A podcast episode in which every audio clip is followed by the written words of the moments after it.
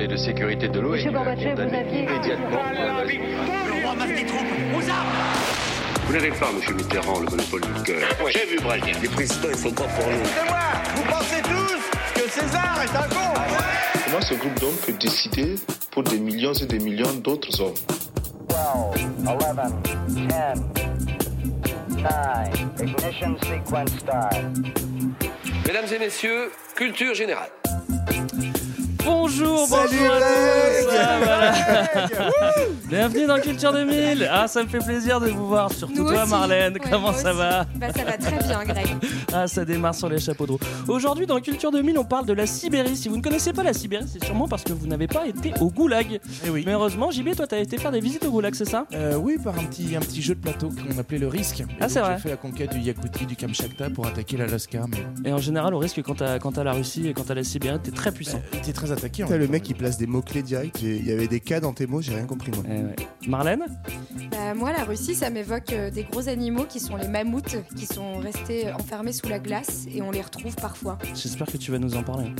J'espère aussi. Johan Moi ça m'évoque un truc beaucoup plus cool, c'est la mort de 71 personnes au mois de décembre qui ont bu de l'huile de bain en croyant que c'était de la vodka. On Voilà. parle pas de Saint-Etienne, là, on parle de Sibérie. euh, Merci euh, JB. Pas de chance parce que moi ça m'évoque euh, Manu Chao, mais euh, je pense que je vais vous épargner de ça. Allez, hop.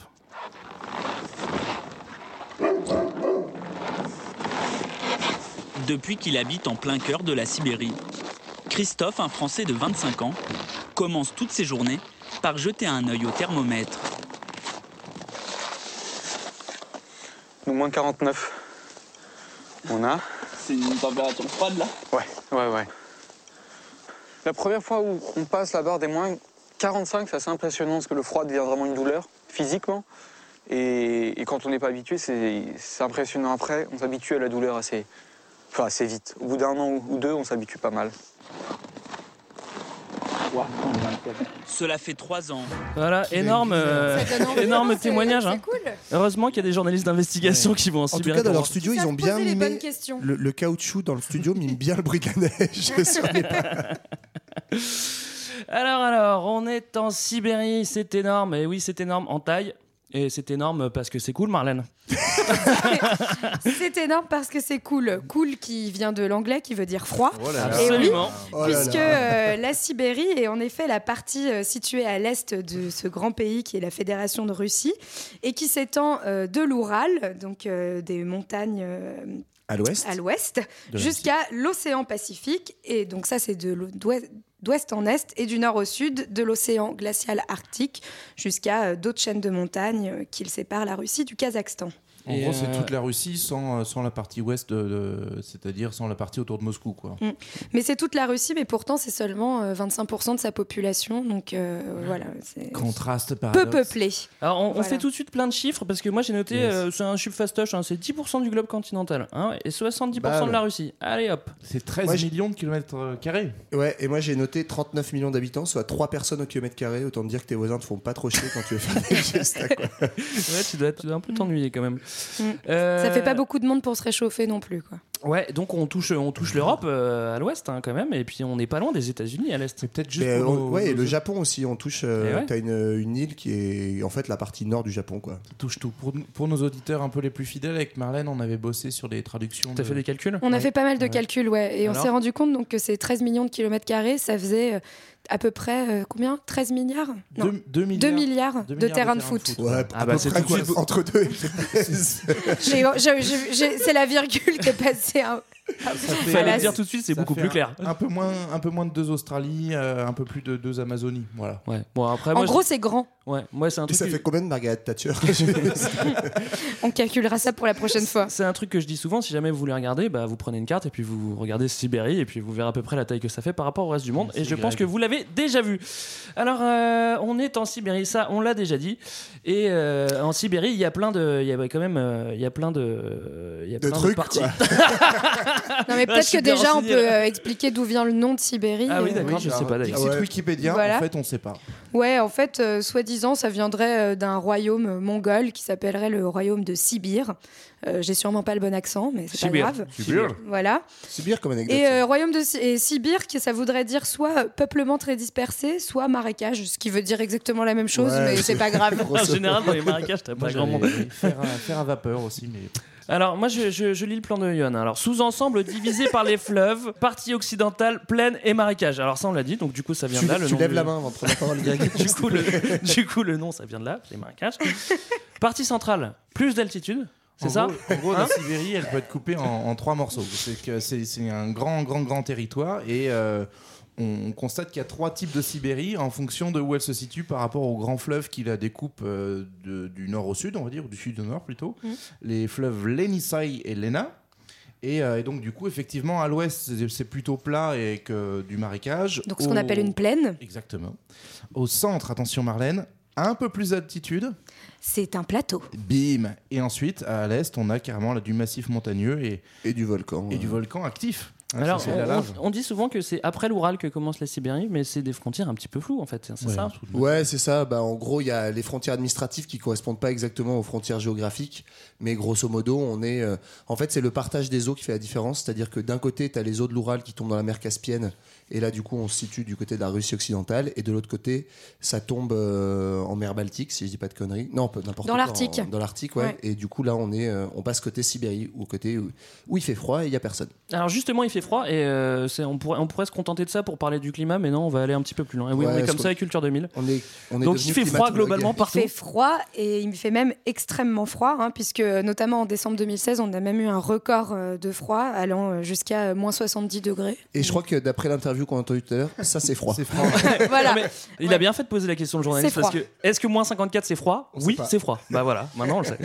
Voilà, Euh, mais en fait, les températures finalement varient beaucoup aussi entre euh, le nord de la Sibérie qui se situe au-dessus du cercle polaire et euh, le sud de la Sibérie qui a un hiver où il fait plutôt moins 20, donc on va dire que c'est soft quoi. Bah, Il y a même l'été, il peut faire très très chaud Ouais. Justement, ce qui est intéressant, c'est de regarder en fait ce que bon, parce que le climat c'est cool, mais on sait globalement qu'il fait froid. Euh, non, mais c'est de voir ce que ça donne en termes de, de végétation. Ah, ça c'est intéressant. Et, Tout à euh, fait. Moi en- j'aimerais bien que tu partes du, du- de l'extrême nord. eh ben, en partant du nord, en gros, tu as un espèce de. Alors, si tu regardes une carte plate, ça fait une bande. Si tu regardes un globe, ça fait un cercle en fait autour du pôle nord. de m'embrouiller là. C'est-à-dire qu'on retrouve la même végétation en fait dans les régions Ouais, en A- polaires de l'Alaska par exemple. Groenland et, et en Sibérie, puisque c'est à, à peu près à, à équidistance euh, du pôle Nord. Et donc, on a ce qui s'appelle la toundra. En fait, euh, Ouais, c'est des espèces d'herbes très basses. Mais t'as En- d'abord, enfin au-dessus t'as quand même une- Ouais, t'as avoir- les glaciers quoi. non, mais oui, alors au début, tu as la Ah glace. bah, on, parle du reparti- pro- on part du plus froid. hein. La au début, t'as des banquise, phoques. la glace. T'as des phoques qui bouffent des poissons. Après, t'as des ours blancs, après des ours qui sont un peu plus euh, bruns, et après ils tournent au noir. Ah oui, toi tu commences là où commence là, là où il y a Bah, des là où herbes il se déjà. passe des trucs, Bah, sur le toundra. sol quoi. Bah, en gros, ouais, la toundra, c'est des herbes très basses. En fait, c'est un, un type de climat qu'on peut retrouver aussi en très haute altitude. En fait, il n'y a pas grand-chose qui pousse, euh, des herbes jaunes, basses, voilà, et, euh, et de l'eau. Et tout, ça, essentiellement. et tout simplement, il y a peu de choses qui poussent parce qu'il y a peu de soleil. euh, Les, ray- les rayons arrivent avec une orientation. Une, pardon, sont Ah oui, très ils sont un peu obliques. Enfin, c'est en fonction au de voilà de l'orientation de la Terre Ouais. et donc euh, Est-ce ça que c'est pas là beaucoup. aussi qu'il y a le, le pergélisol là euh, en Oui. Ah, moi j'ai dit permafrost, Ah ouais mais parce Oh, que c'est plus facile à dire. ouais. Tu vois mais moi je viens du sud en C'est fait. pareil. Dans le sud on dit pergélisol, mais on le en reparlera, ouais, on en reparlera tout à l'heure, de toute façon. Euh, bon bah sous la toundra, euh, il me semble qu'il y a un autre truc, ça s'appelle la taïga. Là c'est vraiment pas la même chose parce que là on commence à avoir des sapins et tout, c'est c'est- c'est vachement plus. euh, Exactement. Là, c'est on très est, différent. on est plutôt sur des forêts de conifères. Ouais, là, en gros, on se croirait chez moi, quoi, à côté de Saint-Etienne. Et moi, c'est pareil. Merci Johan. C'est pareil, c'est des On grands n'avait pas compris.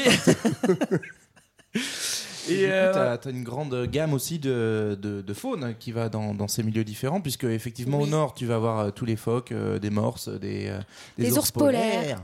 Voilà, Ouais. tous tous ces petites bêtes-là. Après, sur la toundra, tu vas trouver pas mal de rennes, notamment. On fait beaucoup d'élevage de rennes en Ouais. Sibérie. Ouais, de l'ours. Et il va y avoir De aussi des loups, des léopards des neiges, des, des tigres, tigres, ouais. des neiges. Mais tu trouves aussi des trappeurs euh, parmi les espèces. Alors moi ce que je trouve marrant avec ce tigre, parce que j'ai- tapé tigre Sibérie, c'est que tu vois des photos d'un tigre qui ressemble vraiment à un tigre du Bengale, sauf qu'il est dans la neige, c'est vraiment le tigre qui s'est paumé quoi, il est dans le Ouais, nord-est. mais qu'est-ce que tu fous là mec Bah, en fait, après, il a pas réussi à repasser les montagnes de l'autre côté. quoi. Ouais, il s'est paumé. Euh, d'ailleurs, euh, ceux qui ont envie de voir un petit peu, d'avoir des envies de voyage, regardez des photos de la toundra, donc euh, encore au-dessus, euh, c'est vraiment beau. Voilà. C'était l'info en plus. Non, franchement, mais ouais, je savais pas trop à quoi ça Bah ressemblait. non, mais vous pouvez regarder c'est un Cro peu Blanc, lunaire, par euh, exemple. Ça a l'air très Ah, doux. J'aimais bien. Ouais, c'est ça, c'est de doux, des petites couleurs pastel. euh, Ouais, voilà, ouais. on fait- vous fait Alors, voyager. euh, c'est vrai que ce qu'on n'a pas dit, c'est que sous la taïga commence à y avoir des forêts tempérées, et après on revient dans les steppes. Et moi, il y a une question que je me pose, c'est qu'entre les, entre la steppe et la toundra, tu vois pas trop de différence, quoi. Vous avez une réponse à ça, mes amis? Euh, oui, c'est sans doute la qualité de l'herbe. de réponse, mais si veux, je peux imiter un peu le vent de la steppe. D'accord. Alors on va passer aux hommes. hein. Oui, parce qu'en fait, ce qu'il faut dire, c'est que euh, malgré ces conditions climatiques qui sont extrêmement difficiles, ça ne va pas empêcher les hommes finalement de peupler ce territoire et de finalement d'aller le coloniser. Est-ce qu'ils seraient pas un peu comme ces tigres qui se sont paumés et ils, ils sont là, ils restent là parce qu'ils savent pas trop ils ont oublié qu'il y avait autre chose. Bon, ils, trouvent, dire. ils trouvent ça sympa finalement. Ils savent pas qu'il y a autre chose.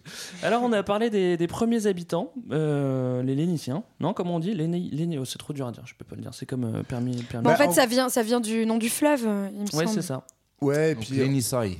moi je vais même pas me tenter à, à citer les populations qu'il y avait, mais, euh, Mais il y en avait. mais en gros il y a pas de prouver. Ce qui est fou en fait, c'est que tu as une diversité des populations indigènes euh, qui est assez folle parce que justement c'est un territoire qui est tellement immense que en gros bah tu vas du Jap- tu touches le Japon, tu touches la Chine, tu touches l'Europe euh, et donc tu as même en, en termes de typologie ethnique etc. Tu as vraiment Mm. des gens qui n'ont rien à voir les Oh. uns avec les autres au- selon les coins de la Sibérie. quoi. Oui, parce que c'est vrai qu'en fait, on parle souvent de la Sibérie comme une grande unité, comme un territoire qui serait euh, finalement euh, pris comme un territoire homogène, alors que c'est ce qu'on vient de voir. Il y a finalement une diversité de végétation, de climat et aussi de population, de culture, de langue, En etc. fait, ce qui fait un peu l'unité, c'est que c'est loin, c'est c'est froid et qu'on connaît pas bien avant, euh, avant le 19e. Quoi. non, mais c'est ça, en gros. euh, voilà. Euh, on a quand même euh, au XIIIe siècle, Ouais, c'est ça. Bah, on a quand même. euh, bon, on peut parler du XIe siècle d'abord. Les, euh, Allez. ouais, je te laisse, je te laisse t'en parler. alors, du Vas-y. XIe siècle. Yann, je sais que Ouais, ouais, sent que Greg, le 11e, il aime pas ça. Non, j'ai pas grand chose à dire sur le 11e siècle, si ce n'est qu'il y a des cavaliers et des nomades euh, qui se baladent un peu partout. En fait, avant l'arrivée en gros des Russes qu'on appelait euh, les Cosaques à l'époque, euh, c'est en fait on a plein de petits peuples justement euh, qui sont pas unifiés. C'est euh, comme disait Marlène un territoire très divers et ça va être unifié progressivement. On estime les historiens à partir du XIe siècle où on a les premières conquêtes progressives. Euh, voilà, donc d'abord des populations plutôt turcophones qui arrivent, donc euh, plutôt Donc, qui arrivera plutôt de Géorgie. plutôt du sud-ouest, voilà. Géorgie, Du péninsule. Et puis euh, il y a les Mongols qui Et arrivent les après. Mongols, ouais. qui Ça, c'est arrivent. 13e du coup. Ouais, bah, Exactement, avec, euh, avec, 11e et avec le Gengis 13e, Khan, quoi. Et- et- et- En tout cas, le c'est- grand-père de, de, de Kublai. Le, point commun de ces populations, c'est que ce sont plutôt des populations nomades, donc qui, qui bougent, et euh, qui sont aussi des populations euh, de cavaliers. Voilà, donc ce qui facilite Ouais, aussi qui leur le, déplacement. Voilà. C'est euh, effectivement de, de survivre dans ces grands espaces. Et donc, euh, en gros, pen- pendant ces, ces siècles-là, 10e, 11e, 12e, 13e, on a une, euh, un peu des, des va-et-vient, des espèces de conquêtes, mais qui sont jamais permanentes, jusqu'à ce que, bah, notamment, les, les Cosaques accélèrent un petit peu l'exploration de cet espace, même si on n'est pas du tout dans une maîtrise de l'espace. Mais en gros, ils sont attirés dans le coin parce qu'il y a des fourrures du fait des nombreux animaux. Donc, ils viennent un peu en mode Ils trappeur. aiment bien la fourrure, les Voilà, Cosaques. Ils, ils se, ils se fightent un peu avec les populations locales qui, qui croisent, ils installent des, des forts et progressivement, en fait, ils vont avancer, progresser toujours vers, vers l'est, puisqu'ils venaient plutôt de ce qu'on appelait la, la Moscovie.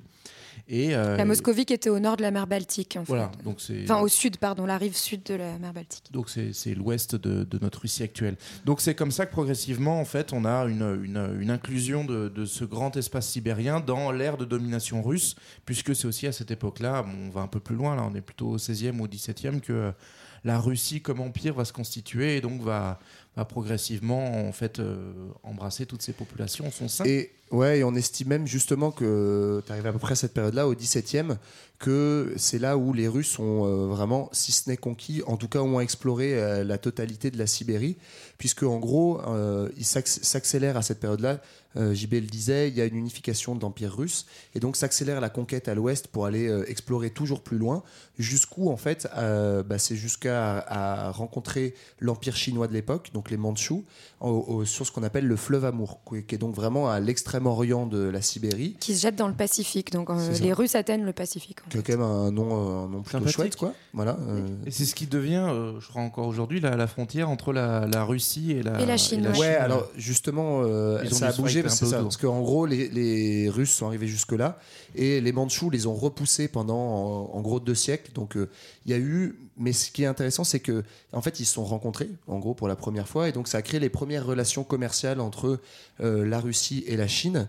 Donc, en gros, ils ont fait un petit accord euh, à partir du XVIIe siècle en disant bon, euh, les Russes, vous restez au nord et c'est toutes les rives de, euh, de- du fleuve Amour qui étaient très importantes pour le commerce, etc., continuent d'appartenir aux Chinois.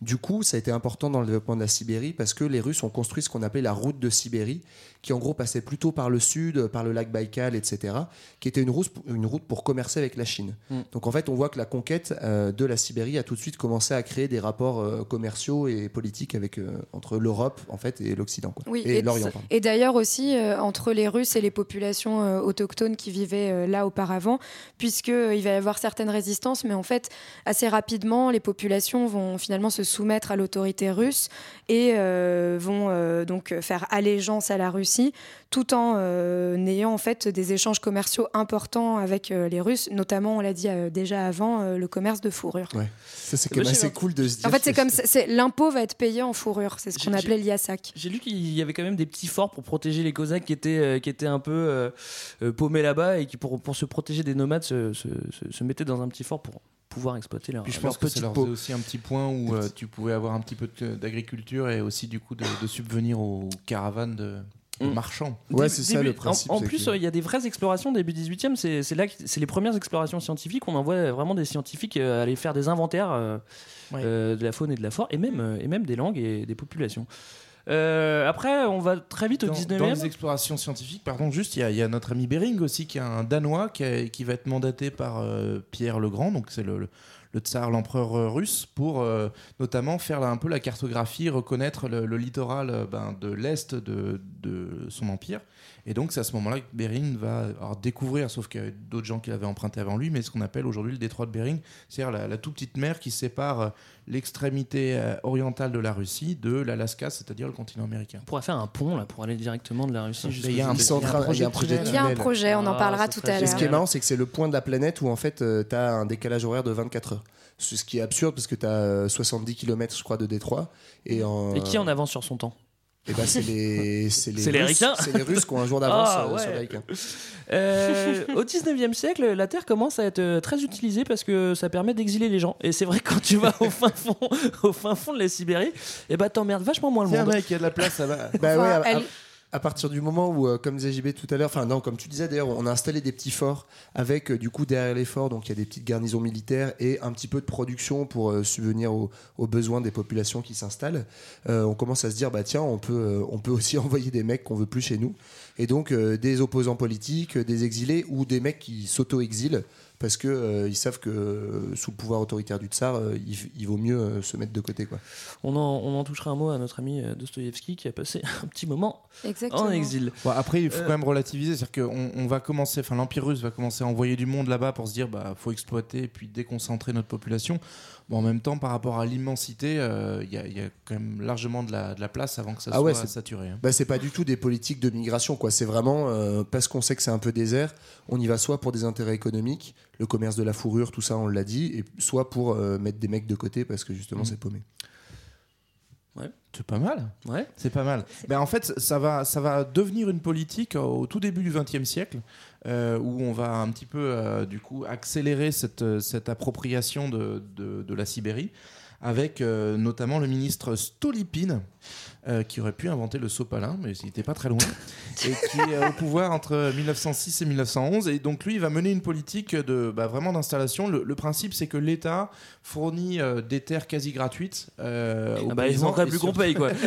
Non, ils font des grosses campagnes de pub. J'ai vu qu'ils en, ils Ouais. envoyaient des, des trains à travers toute la Russie en disant ouais, là-bas c'est vraiment trop chouette. Un peu comme les États-Unis faisaient à l'époque avec la ça. Californie. pour, euh, Exactement.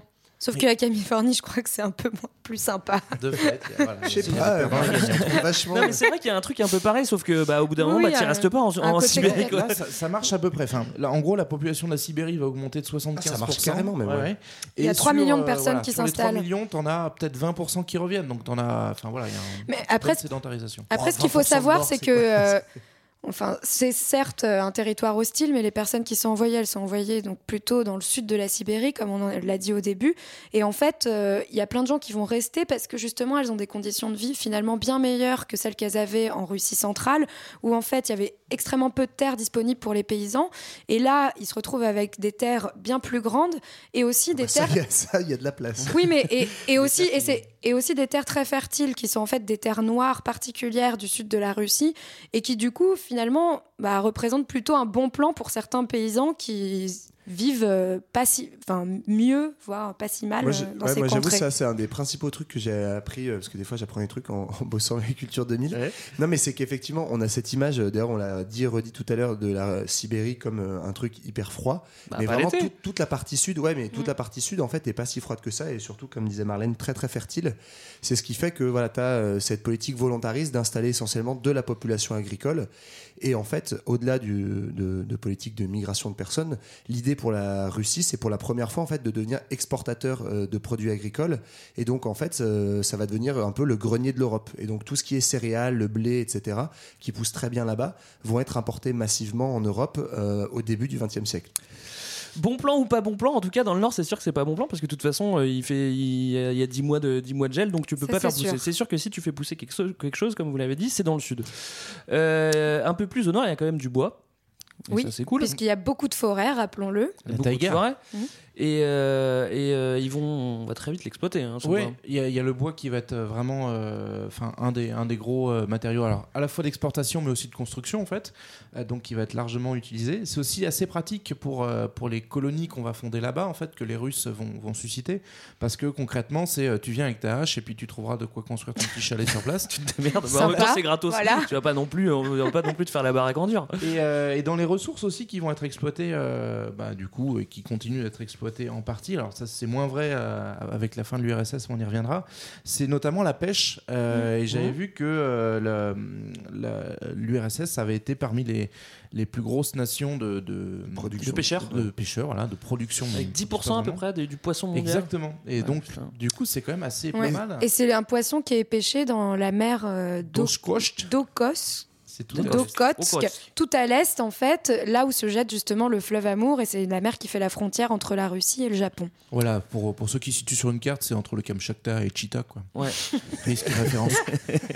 Euh, on a parlé des bêtes, de l'élevage. Oui, t'en as Des parlé. JB, non Pas L'élevage, trop pas non. Ouais, il y a un petit peu d'élevage aussi. On Bah, Il y a un peu d'élevage, ouais, voilà, on parlait des rennes, euh, qui est surtout un élevage assez ancestral pour le coup, des populations euh, autochtones qui vivent là depuis longtemps, notamment euh, les populations nénettes, qu'on- qui s'appellent comme ça, hein, voilà, c'est leur petit nom, Ouais. qui pour le coup, eux, vivent euh, plutôt euh, à proximité du cercle polaire, donc extrême, tout au nord de la Sibérie. Bon, moi, je suis pas encore totalement convaincu. Là, je sais pas, quitte à choisir euh, entre, entre euh, La la Californie. Et, et la Sibérie. Bah, t'as le choix euh, entre des sécheresse. oranges ou euh, du blé, de l'orge. euh, Il y a des moutons aussi, ouais. Moi, ça que Oui, il y a des moutons. Pas mal de moutons, un peu de bovins quand même. Mais il y a peut-être un point commun, non quand on, gra- quand on gratte la terre, est-ce qu'on trouve des trucs un petit peu sympas quand même Voilà. en Sibérie? Ah, Il y a bah, des petits bonus, il y a des petits bonus du sous-sol, effectivement. Par contre, c'est pas facile à gratter, Oui. quoi. c'est pas facile à gratter parce que Faut bah, gratter le, fort, ouais. le sol est un peu gelé, mais, mais par On contre. parle pas de la française des jeux. C'est euh, c'est un concentré de, de plein plein de minerais. En fait, il y a à peu près tous les gisements que tu peux imaginer. Alors, est-ce que tu peux nous les citer tous, s'il te plaît dans l'ordre alphabétique Allez, vas-y. Ah, Je sais qu'il y a le diamant parce que c'est une des Oui. premières, euh, c'est la première euh, production. tu peux les diamant situer sur le tableau de Mendeleïev après Ouais. C'est le B12, hein, je parle uniquement comme ça. Euh, ensuite, il y a de l'or. De l'or, du nickel, du plomb, du diamant. Allez, boum. J'aime De cet effet l'argent. d'annonce de Greg de tu peux me les citer parce qu'en fait moi Non, je en mais fait, je pensais pas euh, Non, non, mais en plus, je les ai pas tous. Ri- richesse du là il y a- on parle des richesses minérales du sous-sol mais il y a des trucs qui valent encore plus cher euh, maintenant De l'or et euh, noir. c'est-à-dire euh, de l'or noir c'est ça Oh. du pétrole et du gaz. Mais là, c'est un petit peu le, c'est un petit peu le, le même bail, quoi. C'est dur à exploiter, quoi. Ouais, mais on bon. est quand même sur euh, entre un quart et un tiers des ressources mondiales de gaz naturel. Donc euh, il y, a, il y a du gisement en veux-tu, en voilà, et le pétrole, il y en a énormément aussi, et euh, des parties inexploitées encore et inexplorées. et donc en fait c'est vraiment justement la présence de tous ces gisements toutes ces ressources qui va faire de cette euh, de ce territoire qui paraît euh, très hostile pas très accueillant, etc. Un territoire dont la Russie va vraiment s'occuper, en fait, prendre en charge, donc organiser quelques migrations et le peuplement de cette région, et puis aussi l'extraction de ses ressources. Alors, euh, la- les mines d'or étaient euh, dans la région de la Colima. Je sais pas si ça vous dit quelque chose. Mais Staline, Ouais, je c'est- connais bien, ouais. c'est tout au nord-est. Et Staline, il connaissait bien parce qu'en fait, il a envoyé les petits déportés pour aller, pour aller creuser, euh, pour aller creuser la, la terre là-bas et ramener l'or. Blanche-Neige et les sept nains. Et du coup, il y a une chanson qui est dédiée au port de Vanino. C'était le dernier, le dernier port euh, avant d'arriver euh, mourir euh, à ce goulag pour creuser la terre. Et on écoute cette chanson tout de suite.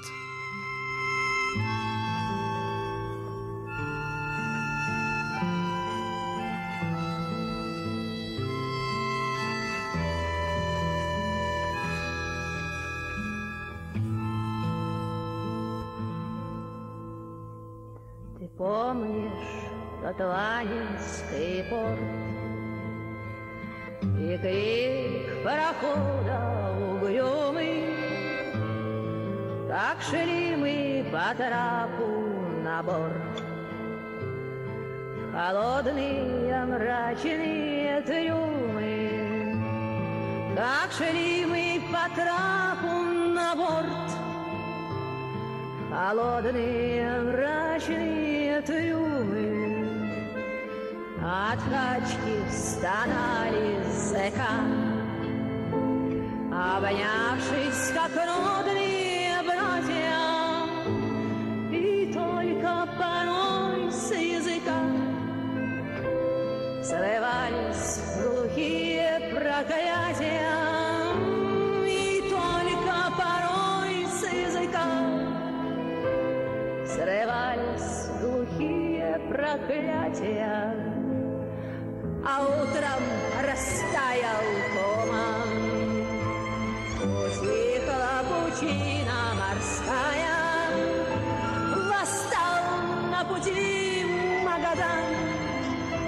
Столица Колымского края Восстал на пути Магадан.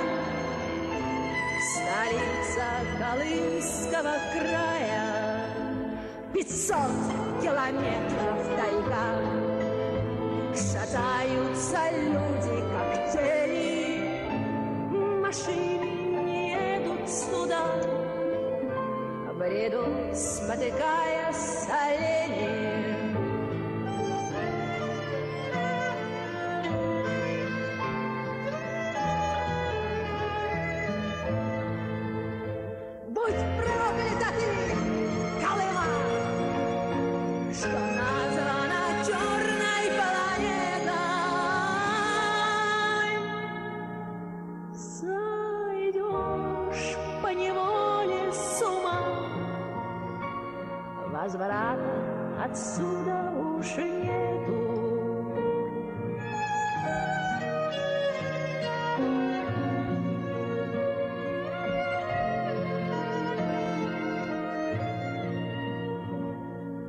Я знаю, меня ты не ждешь. Я знаю, я знаю. Je sais. C'est un des seuls mots que je comprends. en- en Mais russe. toi, toi tu te parles, t'as pas dit aux éditeurs Greg que tu parlais couramment le russe? Tu peux peut-être traduire cette chanson, par exemple, pour Hmm, bluffer que- quelqu'un. Ouais, je pourrais le faire, mais là, je vais peut-être pas le faire tout Bon, de c'est suite. l'histoire d'un petit lapin dans une forêt, mais. euh, Et on ne s'en rend- pas compte, mais on a repris le fil de l'histoire là. Et donc on parle de la Sibérie. Eh oui, messieurs dames. Et donc, tu nous parlais de cette chanson sur un, sur un port euh, qui, Eh oui. qui permettait. Le port de Vanino, à ne pas confondre avec Vanina. Euh, pour aller au port de Vanino, eh ben, on prenait le transsibérien. Mais avant de prendre le transsibérien, comment on faisait Il n'y avait pas une petite route Tu nous en as parlé tout à l'heure, Johan. Bah alors il y avait- avant ouais il y avait la route de Sibérie en gros qui était un peu la route principale euh, qui empruntait le sud et en dehors de ça c'était globalement la merde parce qu'en fait bah, les routes 6 à 8 mois de l'année elles étaient foirées à cause du gel à cause de la neige Ouais, etc. moi j'ai vu qu'en fait les fleuves servaient de route aussi quand Ouais, ils étaient gelés justement. En fait, les, les peuples autochtones utilisaient essentiellement les fleuves pour se déplacer. Mhm. Euh, les Cosaques au début aussi, mais le problème des fleuves en, Sibérie, c'est qu'en fait, ils sont sur l'axe nord-sud. Bah oui, Donc globalement, quand tu es un Cosaque un peu, euh, un peu colon et que tu as envie d'aller explorer des nouvelles terres, il faut que tu ailles vers la droite, c'est-à-dire vers l'est, et donc faut un axe est-ouest. Oui, c'est ça, la droite c'est l'Est. hein, je- J'ai vu qu'il y avait sur des- les cartes occidentales, c'est le cas. hein. qu'il y avait des populations, je- quand je regardais l'historique, là, genre euh, 15e ou 14e, qui se déplaçaient déjà en ski, en fait, et notamment il y avait Oui. des attaques en ski de. de, de- de- Redoutable, C'est- redoutable C'est attaques. tout à fait vrai. Colonel Luc Alphand. Oh mon dieu, les bobsleighs Les Cosaques en flippent encore. Et ils se Euh, déplaçaient aussi ouais, sur les lacs, enfin sur les fleuves et les lacs gelés développé euh, à base de, de traîneaux et tout quoi. Mais c'est vrai que donc il y a les il y a trois ou quatre grands fleuves qui font du, du- du nord au sud. Mais c'est vrai qu'en même temps, si tu fais déjà le nord au sud, t'as déjà fait une bonne distance. En fait, tu pourrais être satisfait. Tu te dis, j'ai déjà fait le nord sud, je vais peut-être pas aller à l'est. J'ai fait assez. Ouais, quoi. t'as fait une bonne distance, mais sur tout ce qui est euh, enjeux justement de développement et enjeux commerciaux, bah tu fais pas grand chose Mais parce ça, que pas en Chine. voilà, globalement, aller en ar- euh, commercer du blé en Arctique, ça intéresse pas grand monde. Donc euh, les fleuves, ouais, attends, je finis avec Bah- les fleuves. Du coup, euh, quand c'est gelé, bah tu mets ton traîneau, et quand c'est quand c'est pas gelé, bah tu mets un tu mets un rafio dessus. hein, c'est tout simple, hein, c'est comme ça. Un bon rafio. Hein. Il y a, il y a Nicolas Vanier qui a fait ça avec ses, avec ses Oui, chiens, qui, a, oui. qui a traversé tout le Baïkal avec ses clébards. Enfin, je crois que Pareil, il pas avait les siens. mauvaise haleine à l'arrivée. Je sais pas. Le chien ou Nicolas Les deux. Les deux parce qu'ils se roulaient des pelles. En tout cas, Euh, oui, à partir du- de la moitié du 19e siècle, du coup, les bateaux euh, commencent à se, à se développer, mais on commence à se dire que en fait, c'est quand même trop lent, que ça suffit pas, euh, que c'est pas très viable, et donc euh, on commence à avoir euh, l'idée qu'il faudrait développer un, un grand chemin de fer qui traverserait la hein, Sibérie d'est en ouest. On l'appellerait le Traverse Sibérie. C'est pas mal comme Le nom ça. C'est un super nom ça. C'était le projet B en fait, c'est comme le Minitel pour Internet. La France avait le traverse Sibérie, ça a pas marché. et l'autre. Donc ils ont fait le Transsibérien. Alors qui est payé avec des emprunts russes en plus. Oui, Exactement. Oui, qui ne seront pas remboursés. Les Voilà. emprunts russes, pour préciser, c'est euh, des petits épargnants français qui en fait euh, font du bon, des bons trésors. C'est comme jouer à la bourse, mais avec Mais la Russie. Et après, il y a eu la révolution russe et t'as perdu quoi. Ouais, mais jouer à la bourse avec Perdu. la Russie, euh, on... voilà. Bah, On avec le tsar, tu sais, c'était solide quoi. On pensait que ça Mm. allait marcher. Et donc ça, ça se passe, on est à la fin du 19e. Le- Il est construit entre 1891 et 1903, et notamment les emprunts russes, c'est euh, pseudo célèbre en France. Enfin, en tout cas, à cette époque-là, ça, ça va jouer énormément parce que c'est euh, des, des ingénieurs euh, français, une boîte française qui, euh, qui participe à la conception du, de, ce, donc, de ce chemin de fer qui euh, ben, traverse la Sibérie d'ouest en est. Euh, je sais plus, je crois qu'on on est près de 1000, euh, 1000 gares. Euh, il y a des Ouais, ouais, c'est à peu près hein, ça, ouais. euh, Mm. euh, sur un trajet qui doit faire peut-être 13 000 ou 12 000 km. Je suis Bah, justement. Je crois qu'on met combien de temps? Trois semaines Quelque chose comme ça? Ouais. Moi, je crois que c'est moins que ça. Vladivostok, Moscou, je crois que c'est une semaine. Aujourd'hui, hein. D'accord. aujourd'hui. Ouais, ouais. Aujourd'hui peut-être. Moi, je Mais, sais que c'était euh, mon rêve quand j'étais ado. euh, c'est plus ça Avec un pote, on s'était dit. Bah, en fait, c'est plus ça parce que on s'était dit, ouais, c'est sûr et tout. Quand on sera grand, on se fait le transsibérien. Et en fait, on a vu le prix. Et aujourd'hui, c'est juste un truc pour les touristes de luxe. J'ai vu que c'était pas si Non, cher. mais non, c'est pas si cher parce qu'il y a plusieurs classes. Donc, Si t'as pas de euh, couchette Ouais, et que t'as pas de bouffe, c'est pas si cher. Moi, je regardais avec le caviar, si tu veux. Ça m'intéresse pas. Mais non, si tu vas en Il Sibérie, pensait faut que à l'Orient. Express. Bah, alors, en si fait, c'est pas Johan. cher, si vous êtes chaud, un de ces étés, de se faire trois semaines de transsibérien, moi je suis trois avec tous semaines les de culture auditeurs là ou pas là Ouais, ouais, bah on se fait un culture de 1000 géants pendant trois semaines.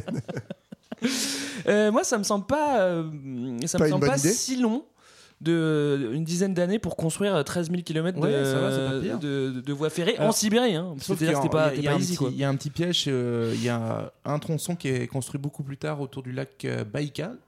Et, euh, et donc, euh, en fait, je crois qu'il est vraiment finalisé à la fin des années 10. Euh, voilà. Et donc, Le lac entre-temps, Baïkal qui est déjà Bah, bien donc, à du l'est coup, hein, de la entre-temps, Sibérie. tu faisais un quand petit même. changement de train, quoi. avec un traîneau euh, traditionnellement. une quoi. Oui, voilà. ouais. Bon, alors ce petit train, c'est c'est- c'est de bonne augure parce que ça dynamise la région. Ça devient, ça booste après Ouais, hein, la Sibérie. hein. ça, ça Ça- permet C'est de, the place to be. de Ah rendre ouais. accessible à l'ouest de la Russie des, euh, des, des ressources qui étaient en Sibérie qu'on ne savait pas acheminer, notamment le charbon. En fait, à partir du moment où le transsibérien est, est mis en service, les Russes vont arrêter d'importer du, du charbon du Pays de Galles et vont pouvoir utiliser leur propre charbon de, de Sibérie.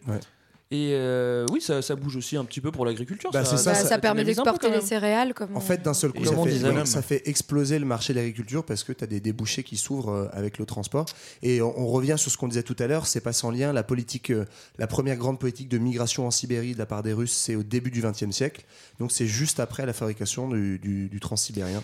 Mais, mais ça va avoir aussi l'effet pervers du coup que en fait, euh, le blé euh, russe va être produit essentiellement en Sibérie et euh, ça va avoir pour conséquence de ruiner aussi les petits paysans de Russie centrale par, par la même occasion. Mhm. Euh, Qu'est-ce qu'on a d'autre comme, euh, comme, comme moyen de transport? Alors là, on a, on a fait les, on a fait les traunautes. Et il y avait pas un autre Bah, Aujourd'hui, train là? en fait, il y a, si, il y a, il y a un deuxième Il y a- train qui il y a s'appelle le ouais. BAM, le Baïkal Amour Magistral. C'est ça. C'est classe, C'est- ouais, hein. c'est assez classe. Bah, il va du Baïkal euh, au fleuve Amour, quoi, en gros, donc plutôt partie euh, orientale de la, de la Sibérie. Mais en fait, ce qui est intéressant, enfin, il y a, il y a ce projet-là, il y, a, euh, il y a un projet de tunnel, on en a parlé euh, au- sur le détroit de Bering pour relier en fait euh, les États-Unis et, euh, Mais et qu'est-ce qu'on foutrait de ce tunnel? C'est-à-dire qu'une fois que tu arrives là-haut, une fois que tu arrives soit en Alaska, mec, t'es au Mais non, mais en fait, soit en Sibérie, Ça permet d'éviter non, de faire en- le tour du monde avec les marchandises. c'est pas un tunnel pour euh, déplacer des personnes, c'est pour faire des oléoducs, des pipelines et compagnie. Bah, quoi. voilà. Hein Après, ce qu'il faut savoir, c'est que le transsibérien, il a vraiment un, un rôle de, euh, pas seulement de transport et commercial, mais un vrai rôle d'unification du territoire aussi euh, et de justification euh, de l'étendue du territoire russe en disant, bah voilà, on maîtrise complètement ce territoire euh, de l'ouest jusqu'à l'est de la Russie. Ils ont pas fait le transsibérien bis qui, qui passe au nord de la Sibérie. Par contre, là, ils font moins les malins. Il faut passer au sud. Il y a des projets, il y a des projets justement de, de- pour euh, faire des lignes de chemin de fer beaucoup plus au nord. Pour aller vers Yakoutsk notamment, qui est la, la cité euh, du, du nord, euh, voilà, sur la route du, du Kamchatka. On n'a pas trop parlé des villes. C'est vrai Alors en a. Alors que pourtant 70% de la population sibérienne vit dans des villes et une population Bah, urbaine. Ouais, c'est toujours mieux que dans les bois, quoi. Bah non, mais c'est vrai que moi, bêtement, j'avais un peu une Ouais, image tu- euh, tu débile de la. Sibérie où en fait, euh, bah, il n'y a pas vraiment des villes, il y a des genres de bleds Non, mais- Ouais, tu où regardes les gens le vivent dans des petits chalets et en fait, non, il y a des grosses villes quand même. J'avoue, et ouais, tu des- regardes le classement des villes, t'as, là-dedans. je crois, au moins 7 ou 8 villes de plus d'un million d'habitants, donc c'est, c'est pas, de la Bah petite, euh, pas de la petite bourgade. Euh, apparemment, les, les villes qui ont du pétrole, c'est genre Dubaï, et puis tu vas 20 bornes, à- 20 bornes après, et puis là, t'as des petites huttes, euh, donc ça, ça, ça se Dubaï n'est pas en Sibérie, hein, pour ceux qui suivent que, d'une comme- oreille. C'est comme Dubaï, c'est comme Dubaï. Mais ce qui est intéressant en fait sur ce truc de transport, c'est que on l'a pas trop dit, mais c'est un peu comme le, le miroir de ce qui s'est fait à la conquête de l'Ouest aux États-Unis. C'est qu'en fait, c'est vraiment les transports qui vont euh, irriguer le développement économique, euh, démographique, etc. de cette région. Sans les transports, t'as rien parce que c'est euh, une région essentiellement dé- désertique et hostile. Et c'est grâce aux transports que, comme disait Marlène, ça va unifier la région et en fait la connecter euh, soit à la Chine d'un côté, au Japon, soit à l'Europe, soit à l'Asie centrale au sud. Donc euh, voilà, c'est c'est ça qui va vraiment euh, créer la, la Sibérie qu'on connaît Oui. aujourd'hui. Et d'ailleurs, euh, à tel point que maintenant, en fait, euh, c'est notamment via le train que euh, arrive euh, tout ce qui est santé, où en fait, euh, il y a cinq trains qui traversent euh, la Sibérie comme ça et qui sont des hôpitaux ambulants, en fait, et qui viennent apporter les soins médicaux aux personnes qui vivent en, Si- en Sibérie. Mais attends, c'est hyper relou. Ça veut dire que si t'es dans, hospitalisé, genre euh, pour ta jambe cassée à semaine. Moscou, euh, t'es soigné, tu te retrouves à Vladivostok, tu rentres comment chez toi? Tu prends le T'as prochain pas les train. moyens, en plus. Euh, il arrive quand même un petit truc euh, qui change un petit peu la face de la Russie en 17. On en parlera sûrement hein, au mois d'octobre euh, prochain. hein. Ouais, ouais, ouais. Mais, euh, mais c'est vrai que ça, ça, ça, ça fait un petit peu bouger les, les, les choses là-bas, notamment les, bah, les, les, les petits paysans qu'on appelait les, les, les koulaks, se font un peu zigouiller. Bah, on au- les appelait pas encore les, les koulaks à l'époque. C'est venu Bah, après. Se font, ouais, vas-y, dis-moi. Bah ouais, enfin en gros, donc il y a euh, la révolution russe qui marque un tournant euh, politique euh, majeur dans cette région-là. Massif, même. massif. Ça fait longtemps qu'on n'a pas Non, utilisé le mot justement, je, je l'ai esquivé. Tu l'as déjà dit une fois. hein. L'air de rien. Non, ce qui va être important, on va pas parler de la révolution russe euh, aujourd'hui. Non, mais je sais par pas si on a le temps. non. mais par contre, ce qui est important, c'est que c'est vraiment pendant la période de l'URSS et notamment à partir de Staline que en fait, euh, on va investir euh, la Sibérie justement dans des projets de forage, euh, de euh, d'investissement d'infra- d'infrastructures.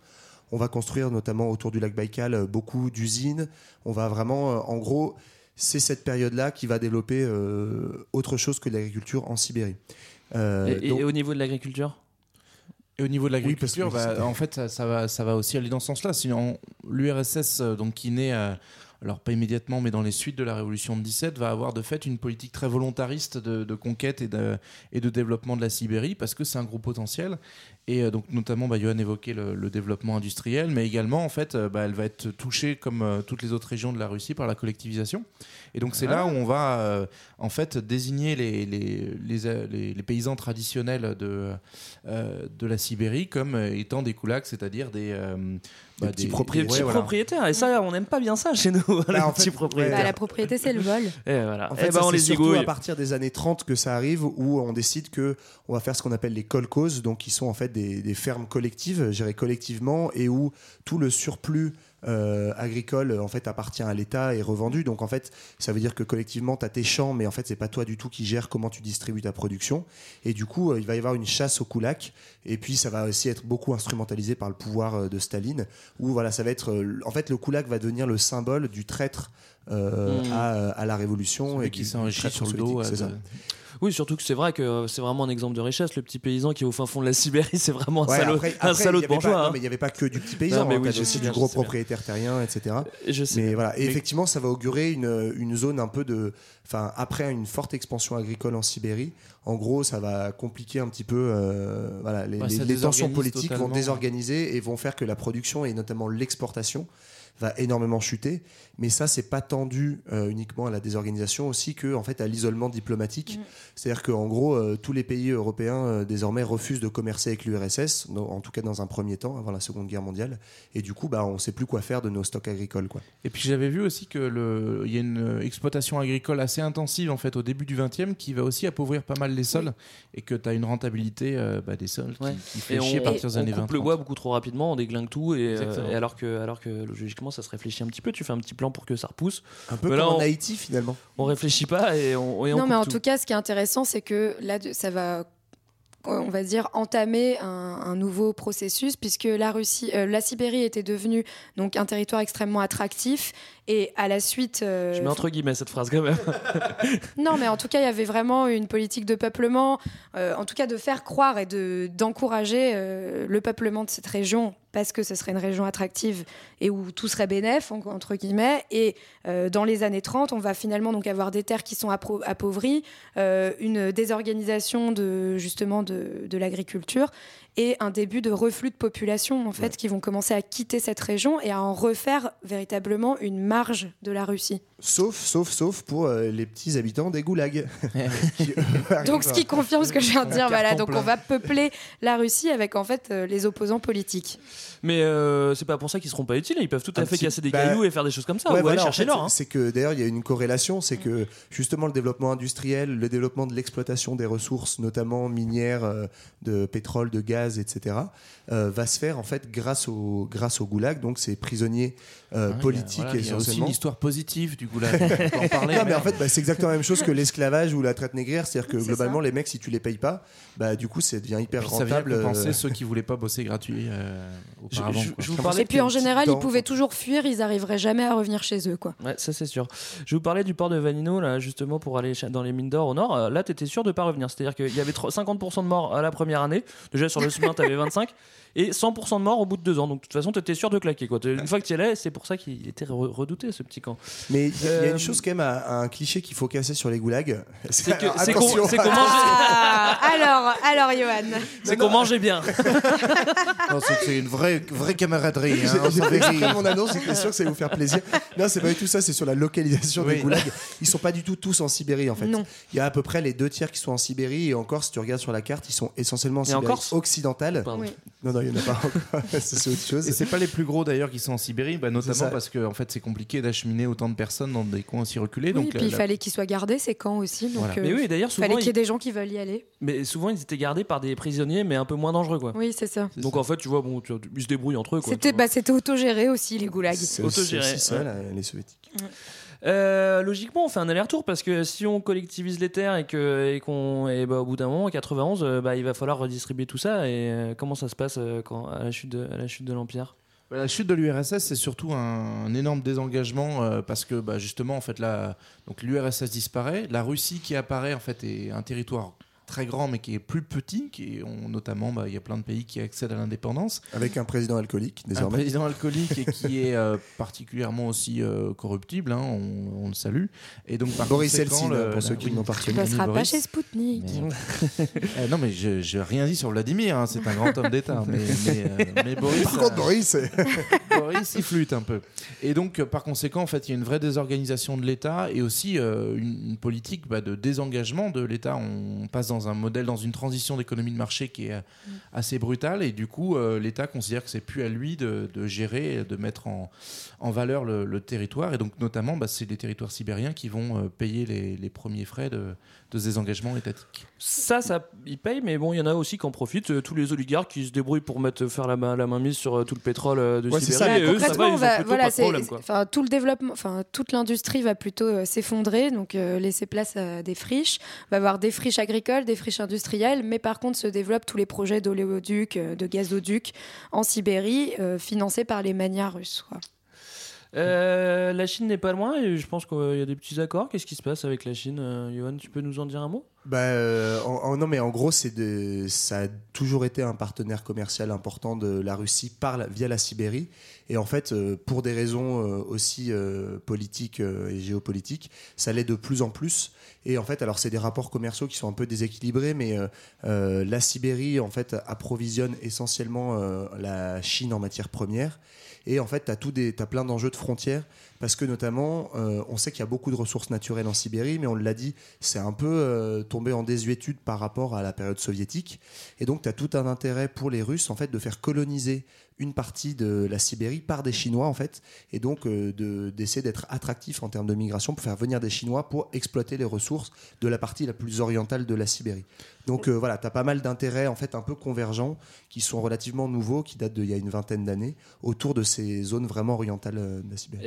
Passe n'importe quoi. Est-ce que euh, est-ce que c'est l'exploitation à tout va et tu tu fais ce que tu veux Bah, ce qui- ce qui- ce qu'il faut savoir, c'est qu'en tout cas, il n'y a plus de travail forcé, il n'y a plus de goulag, mais du coup, euh, bah, on fait venir des, des gens, euh, du tra- des travailleurs moins chers, quoi. Donc, euh, Oh, mais moi j'ai des soit bons des- copains chinois qui voilà. dit que les conditions de soit travail de, très acceptables. soit de Chine, soit d'Asie centrale, Oui, c'est concrètement. embêtant euh, quand t'es habitué à pas payer les gens, quand tu les payes ne serait-ce qu'un tout petit peu. euh, Bah, c'est un peu chiant, ouais. c'est quand même plus embêtant. Hein, Johan, payer des charges, c'est embêtant. Ouais, c'est très embêtant. Mais... Non, mais c'était aussi, voilà, c'est aussi des raisons stratégiques. C'est que euh, le président actuel, euh, Vladimir Poutine, qu'on salue, hein, s'il Oui. nous écoute, Ouais.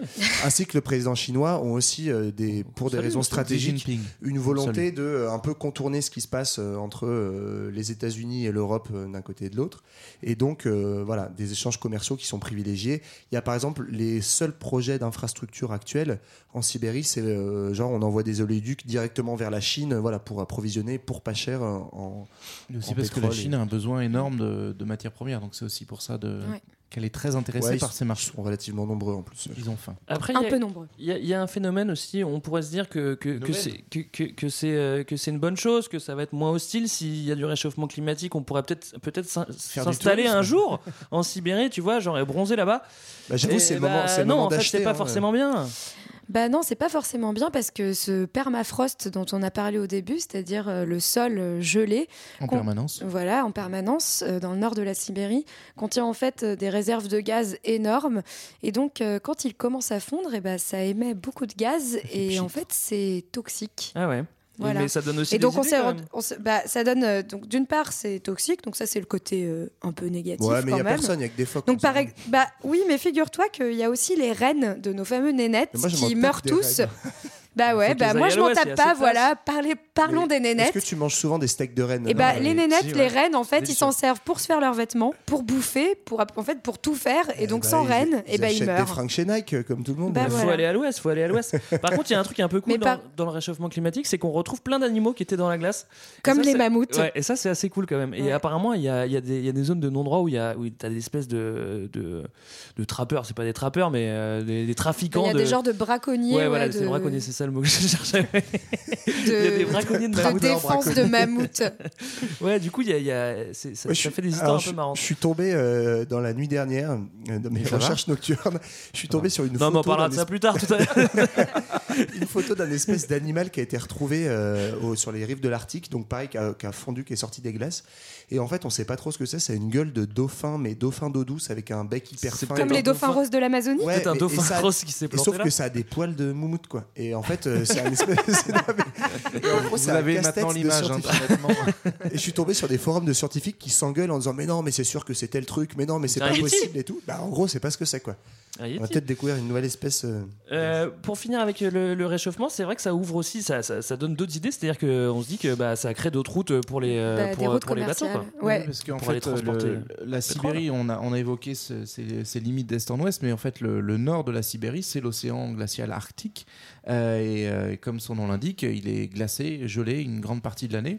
Et donc exploitable uniquement euh, ben, quand, quand les glaces sont fondues. Or, avec le réchauffement climatique, on estime que d'ici 2050, on devrait avoir une calotte glaciaire qui, euh, qui est très très très réduite euh, au niveau de- du pôle Nord. Et donc, par conséquent, que cette voie maritime, elle serait ouverte en permanence. Mais, euh, mais elle, est- ouverte alors, plus longtemps mais déjà. Pas en per- permanence, mais l'été. quelques mois D'ici 2050. Parce qu'en fait, euh, pareil, c'est un truc tout bête, mais en fait, quand on t'apprend ou qu'on te fait regarder les cartes du monde, tu vois un océan, tu te rends pas compte qu'en fait, effectivement, si tu as envie de marcher avec des patins à glace, tu peux en fait rejoindre la Sibérie et aller aux États-Unis. Bah, sans c'est comme ça qu'on a peu, que la- les États-Unis ont été peuplés en fait. Par des mecs à Par, Ouais, euh, ce par le détroit de Bering. Bering, euh, ouais. Les mammouths là dont tu parlais Mais c'est vrai qu'en fait, pour l'instant, c'est gelé tout le temps et euh, il commence à y avoir des voies qui s'ouvrent, Mais il y a mais déjà des seulement, voies qui- seulement enfin, l'été. Ça change. Mais en déjà. fait, ça change tout parce que euh, 90% du commerce passe par les voies maritimes dans le monde, ce qu'on ignore souvent. Et du coup, ça fait qu'on aurait pu. par be- les mêmes autoroutes quasiment. Quoi. Voilà, et par les mêmes autoroutes, et que là, ça en créerait une nouvelle qui raccourcirait énormément les distances et donc les coûts. Et du coup, c'est euh, un espace qui est, enfin, une route qui est convoitée, pas seulement d'ailleurs par les Russes et les Chinois, mais par les Américains et en fait par tout le monde. Ouais, et j'ai vu que pour des trajets en fait qui paraissent contre-intuitifs, c'est encore une fois si tu regardes une carte plate, hein, excusez-moi de m'éclater là-dessus, mais et notamment par exemple pour faire New York-Shanghai ou Londres-Yokohama, qui est au Japon, en fait euh, désormais passerait par le détroit de Bering, enfin pardon, par le par le- l'Arctique, parce qu'en fait c'est beaucoup plus court Tu de passer d'un par d'un petit tu- tiers. Tu réduis d'un tiers, ouais, c'est ça. Mais par contre, le, le bémol de ce truc-là, ce qui fait que c'est encore euh, assez hypothétique, au-delà des conflits qu'il y a entre les États, c'est que ben. Il suffit pas juste d'avoir de la flotte, mais il faut aussi bah, des ports, il faut aussi des, des points relais. Et pour l'instant, euh, bah, Le port de le- Vanino est toujours là. hein, moi, Ouais, je- à part le port de Vanino, mais qui est un peu encombré dès qu'il y a trois, trois catamarans dedans, euh, il n'y a pas Non, trop d'infrastructures. Non, mais c'est surtout qu'en fait, on- enfin, pour l'instant, il y a plein de scientifiques qui disent qu'on n'est absolument pas certain non plus euh, de, de l'ouverture de ces passages. Euh, Pas et- certain du réchauffement climatique. Hein, par exemple, Claude Allègre, Non, non, non, pas, pas certain Mais du Trump, réchauffement climatique. Mais... Non, mais oui, que Non, qu'en gros, euh, c'est aussi quelque chose qui est mis en avant par de grandes entreprises multinationales pour faire pression intérêt, aussi ouais. pour qu'on ouvre ces routes, alors qu'en fait, on n'est pas certain qu'elles pour- qu'elles pourront être réellement ouvertes un jour. Euh, et par ailleurs, si elles, si elles venaient à s'ouvrir, euh, le problème, c'est que ça serait aussi une catastrophe environnementale, puisque la disparition de la banquise inclut euh, disparition de plein d'espèces. Et, ouais, et ce qui est fou en fait, c'est que c'est que depuis 1980 que cette banquise n'est plus permanente par endroit. Donc c'est aussi un phénomène tout récent, d'où le fait qu'on sache pas trop encore comment, euh, comment utiliser ces routes. Bon, Il y a un truc qu'on a oublié, mais qui me tient à cœur, c'est le chamanisme. Parce qu'il y a- beaucoup, beaucoup de chamans en, en Sibérie et ça, ça- enfin, et ça a été interdit euh, pendant, tout, euh, pendant tout le régime soviétique. Interdiction de chamanisme. Je sais pas comment Et- ils vérifiaient au fin fond de la Sibérie. Bah, je pense qu'il y avait un train, euh, tu sais, comme les trains hôpitaux, un train brigade du chamanisme qui On t'a dit- passait. on t'a dit de pas faire. et donc ça c'est quand même et ça revient quand même euh, aujourd'hui. Et ils prennent Et des drogues assez- du coup? Ils prennent de l'huile de bain aussi ou, Ouais, euh, ouais, ouais, ils prennent, bah, ils prennent des trucs de chaman, quoi. Je sais pas, ils se débrouillent, moi. Ils parlent avec la nature, quoi. Et, euh, et moi, je trouve, je trouve ça assez marrant. Euh, Est-ce que quelqu'un a quelque chose d'autre à, à dire? Ouais, moi j'ai un truc euh, très important qu'on n'a pas dit. Ouais. C'est qu'en fait, il y a une émission de télé-réalité qui va démarrer bientôt. Ah oui C'était mon anecdote aussi Et qu'il y a un Français qui vit à Caen qui va y participer, donc n'hésitez pas à le soutenir. En gros, ça va se Qu'est-ce qu'ils dérouler sont bien pendant les Normands? 8 mois de l'année et c'est un espèce de Colanta de la Sibérie. Non, mais c'est un Hunger Games. Oui, oui. Non, non, mais ça, c'est ça, c'est un faux truc. Non, ça. mais c'est comme ça qu'ils le présentent. Mais en fait, s'appelle un Game to Winter. ton premier truc, c'est tu dois construire une cabane dans la forêt. Euh, mais genre forêt forêt sibérienne complètement paumée et après démerde-toi t'as 8 mois pour survivre Il y aura Non, mais c'est ou surtout pas que genre. euh, li- non, je... ah, peut-être qu'il y aura Mike Horn, c'est vrai, Ouais, faudra ça lui aurait été proposer. bien, En tout cas, l'idée, c'est que so- selon le producteur de l'émission, ce serait que tu aurais le droit de tuer, violer et faire tout ce qu'il Ouais, faut pour alors, survivre. Mais non mais ça c'est des Ça, c'est des ondis, c'est des racontards. Non, mais C'est des mecs- racontards. Les mecs qui se lancent dans, dans ce jeu-là euh, signent euh, une décharge comme quoi euh, leur famille et eux-mêmes n'ont pas le droit d'attaquer la production ou qui que ce soit. Donc, euh, s'il leur arrive une merde, c'est tant pis pour leur gueule. Quoi. Donc, s'ils se font tuer, s'ils se font violer par un autre candidat. ou Bah, En fait, apparemment, ouais, pas le, le droit de seul- porter le plainte, seul mais- truc qu'ils ont, ils ont un bouton rouge, genre euh, comme le bouton de la bombe, mais c'est le bouton alerte si vraiment il leur arrive un truc. Sont éliminés. Sauf que, euh, ouais, mais bon, c'est à la limite, euh, entre être éliminé et se faire bouffer par un tigre, peut-être que tu choisis. Mais en tout cas, ça montre que l'imaginaire euh, Sibérie machin, il est en, enfin voilà, Sibérie Survivor, il est L'imaginaire encore de très l'extrême. présent, quoi. Et notamment, il sert dans l'i- l'imaginaire russe à maintenir l'idée de, de frontières et de- d'endroits dangereux. Voilà. Bon, écoutez, on espère vous avoir donné envie d'aller en vivre un- Sibérie. Un petit peu en Sibérie. Moi, en vrai, j'aimerais bien y aller. mais moi, ça m'a donné envie, Greg. On y va cet Ouais. été là. Et en attendant, on écoute Ibrahim Malouf et on se retrouve dans 15 jours pour parler de, de Thomas Sankara. Ouais, C'est il va, ça il va faire un peu plus chaud. Il fera un petit peu plus chaud. Allez, à dans deux semaines. Ciao. Salut. Ciao.